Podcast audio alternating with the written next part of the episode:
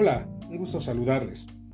El día de hoy quiero platicarles sobre el libro del Principito de Antoine de Saint-Exupéry, que fue considerado eh, como uno de los libros más importantes del siglo XX. Y es curioso porque regularmente es un libro que se regala para los niños y muchas veces pensamos que es un libro para niños nada más. Curiosamente es una obra que tiene una serie importantísima de mensajes y sobre todo que orientan a la reflexión. Eh, quisiera compartirles el día de hoy la historia del hombre de negocios. Para esto retomaré algunos párrafos eh, del libro e iré realizando algunos comentarios. Cuenta el principito que mientras visitaba los planetas llegó al cuarto planeta estaba ocupado por un hombre de negocios. Este hombre estaba tan abstraído que ni siquiera levantó la cabeza a la llegada del principito. Buenos días, le dijo este. Su cigarro se le ha apagado. Tres y dos son cinco. Cinco y siete doce. Doce y tres quince. Buenos días. Quince y siete veintidós. Veintidós y seis veintiocho. No tengo tiempo de encenderlo. Veintiocho 31. Uf, esto suma 501.622.731. ¿500 millones de qué? preguntó el principito. El hombre de negocios levantó la cabeza. Desde hace 54 años que habito este planeta, solo me han molestado tres veces. La primera hace 22 años. Fue por un abejorro que había caído aquí, de Dios sabe dónde. Hacía un ruido insoportable y me hizo cometer cuatro errores en una suma. La segunda vez, una crisis de reumatismo, hace 11 años. Yo no hago ejercicio, puesto que no tengo tiempo de callejear. Soy un hombre serio, ¿Y la tercera vez? La tercera vez es esta, decía. Pues 501 millones... ¿Millones de qué? preguntó nuevamente el principito. El hombre comprendió entonces que no tenía ninguna esperanza que lo dejaran en paz. Esta parte de la, de la obra me, hizo recordar mucho eh, la actitud que tomamos las personas cuando llegamos a la vida laboral formal. Y es curioso porque, como lo menciona aquí el hombre de negocios, nunca tiene uno tiempo de nada. En algún otro capítulo les compartiré la historia del zorro que habla de los amigos, porque lo único que somos dueños en la vida realmente es de nuestro tiempo y nos dedicamos a comercializar, a vender nuestro tiempo. No tenemos tiempo de comer, no tenemos tiempo de hacer ejercicio, no tenemos tiempo de ir al cine, de ver a los amigos, de convivir con la familia, de salir con nuestros perros. Nunca tenemos tiempo. Pero decía un buen amigo mío, el día que el médico te dice que tienes que tener tiempo porque si no te mueres, ese día nace el tiempo. Y es interesante porque a veces invertimos el tiempo en cosas triviales o que no son tan importantes como lo creemos.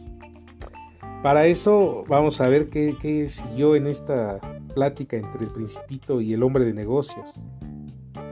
Le pregunta el principito, ¿500 millones de qué? Y le contesta el hombre de negocios, 500 millones de estrellas. Y vuelve a preguntar el principito, ¿y qué haces tú con 500 millones de estrellas? 501 millones 622 mil 731. Yo soy hombre serio y exacto. ¿Y qué haces con las estrellas? ¿Qué, qué hago con ellas? Sí, nada, las poseo. ¿Qué? ¿Las estrellas son tuyas? Sí.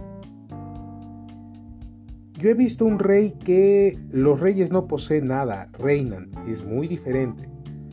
¿Y de qué te sirve poseer las estrellas? Me sirve para ser rico. ¿Y de qué te sirve ser rico? Me sirve para comprar más estrellas si alguien las descubre. ¿Y cómo es posible poseer estrellas? preguntó el principito. ¿De quién son las estrellas? contestó el hombre de negocios. No sé, de nadie. Entonces son mías, puesto que he sido el primero a quien se le ha ocurrido esa idea. Este aspecto que es importante sobre, número uno, no somos dueños de nada más que, repito, de nuestro tiempo. Y esto puede ser un tanto contradictorio, pero en el mundo consumista que vivimos hoy día, a veces poseemos una serie de cosas, pero todas bajo parámetros de crédito. Que poseemos, si no, poseemos durante el momento, pero al término del tiempo, ¿qué es lo que queda? Y esto me hace pensar mucho en la tecnología, los videojuegos, la telefonía celular, el equipo de cómputo. Tiene un tiempo de vida útil que o por dinero o por funcionalidad terminaré desechando en algún momento. Puedo poseer algunos bienes virtuales como una cuenta de Spotify, una cuenta de Netflix, una cuenta de YouTube, una cuenta de Facebook para mis amigos, eh, una cuenta de Instagram. Pero ¿qué son eso? Cuentas virtuales. Aunque pague yo la suscripción de las primeras que mencioné, realmente no son mías solamente dura el tiempo que yo invierto ahí.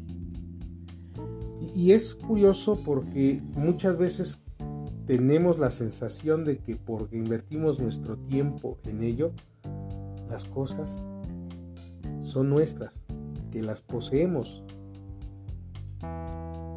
Y no, en realidad hoy en el mercantilismo se habla de que es al revés. En lugar de que nosotros poseamos las cosas, ellas nos poseen a nosotros. Y un ejemplo sencillo que les invito a revisar, observen cuánto tiempo dedican a sus redes sociales y verán cuánto tiempo de su vida han dejado en ese tipo de salidas virtuales. Continuando la plática, eh, le pregunta el principito, ¿Y qué haces con las estrellas?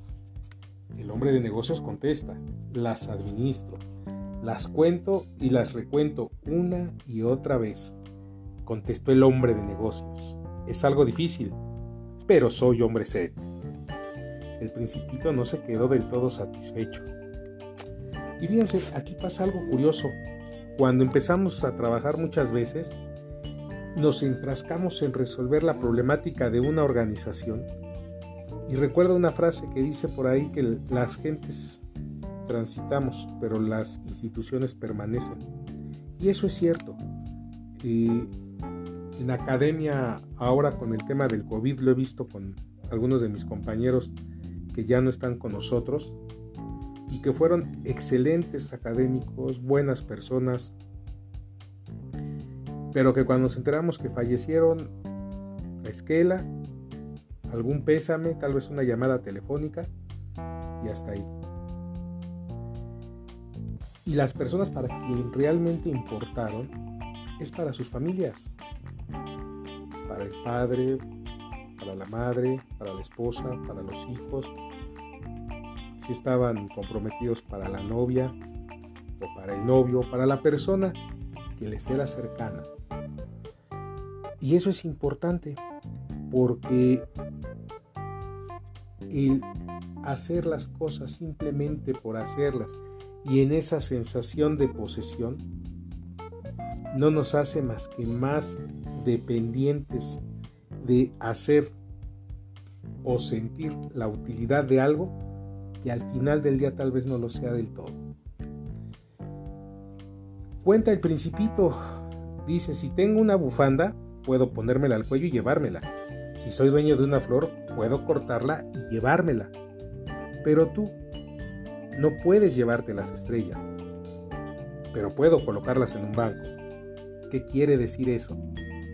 Quiere decir que escribo en un papel el número de estrellas que tengo y las guardo bajo llave. ¿Y eso es todo? dijo el principito. Es suficiente. Es divertido, pensó el principito, incluso poético, pero no es muy serio.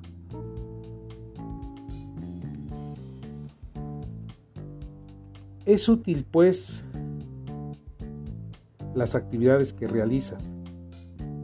Pero yo tengo una flor que riego todos los días. Poseo tres volcanes a los que desollino todas las semanas, pues también me ocupo del que está extinguido. Nunca se sabe lo que puede ocurrir. Es útil pues para mis volcanes y para mi flor que yo las posea. Pero tú no eres nada útil para las estrellas. El hombre de negocios abrió la boca, pero no encontró respuesta. Y el principito abandonó ese planeta. Así que, pues yo les invito a que nos olvidemos un poquito, sobre todo a los que ya estamos un poquito grandes, el tema de contar las estrellas y dediquemos un tanto de tiempo más a las personas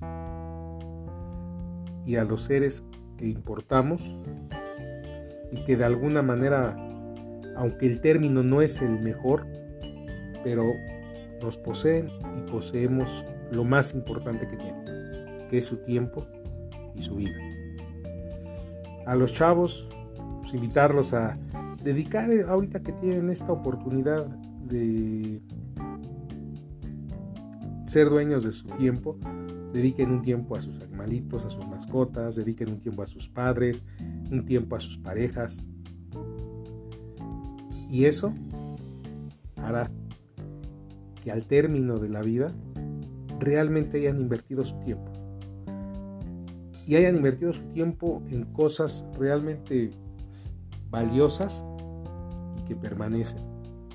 Dirían algunos que trascienden.